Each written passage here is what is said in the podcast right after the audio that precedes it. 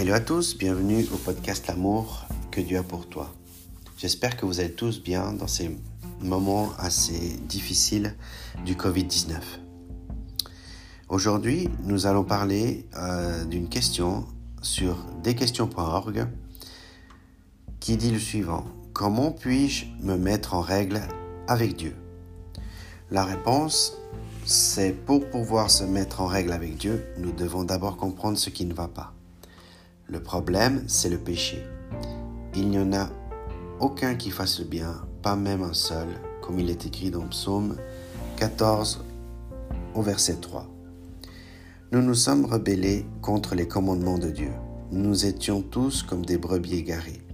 Ésaïe 53 au verset 6. La mauvaise nouvelle est que la punition du péché, c'est la mort. Celui qui pêche, c'est celui qui mourra. Ézéchiel 18 au verset 4.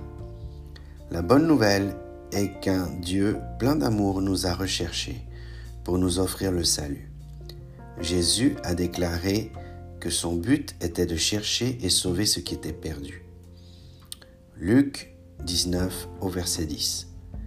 Et il a confirmé que cet objectif a été atteint. Par ces mots sur la croix, tout est accompli. Jean 19 au verset 30.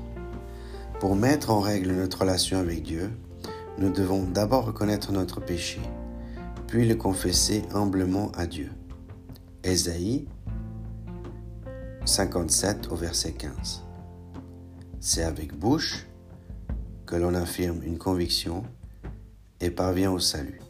Romains chapitre 10 et au verset 10. Cette repentance doit être accompagnée par la foi. Plus spécifiquement, il faut croire que la mort sacrificielle et la résurrection miraculeuse de Jésus-Christ lui donnent le pouvoir de nous sauver. Si tu reconnais publiquement de ta bouche que Jésus est le Seigneur, et si tu crois dans ton cœur que Dieu l'a ressuscité, tu seras sauvé. Romains chapitre 10 verset 9. Plusieurs autres passages parlent de la nécessité de la foi, notamment Jean au chapitre 20 et au verset 27. Actes, chapitre 16 au verset 31. Galates au chapitre 2 et au verset 16. Galates au chapitre 3 au verset 11 et au verset 26. Et Éphésiens au chapitre 2 et au verset 8. Être en règle avec Dieu dépend de votre réponse à ce qu'il fait pour vous. Il a envoyé un sauveur.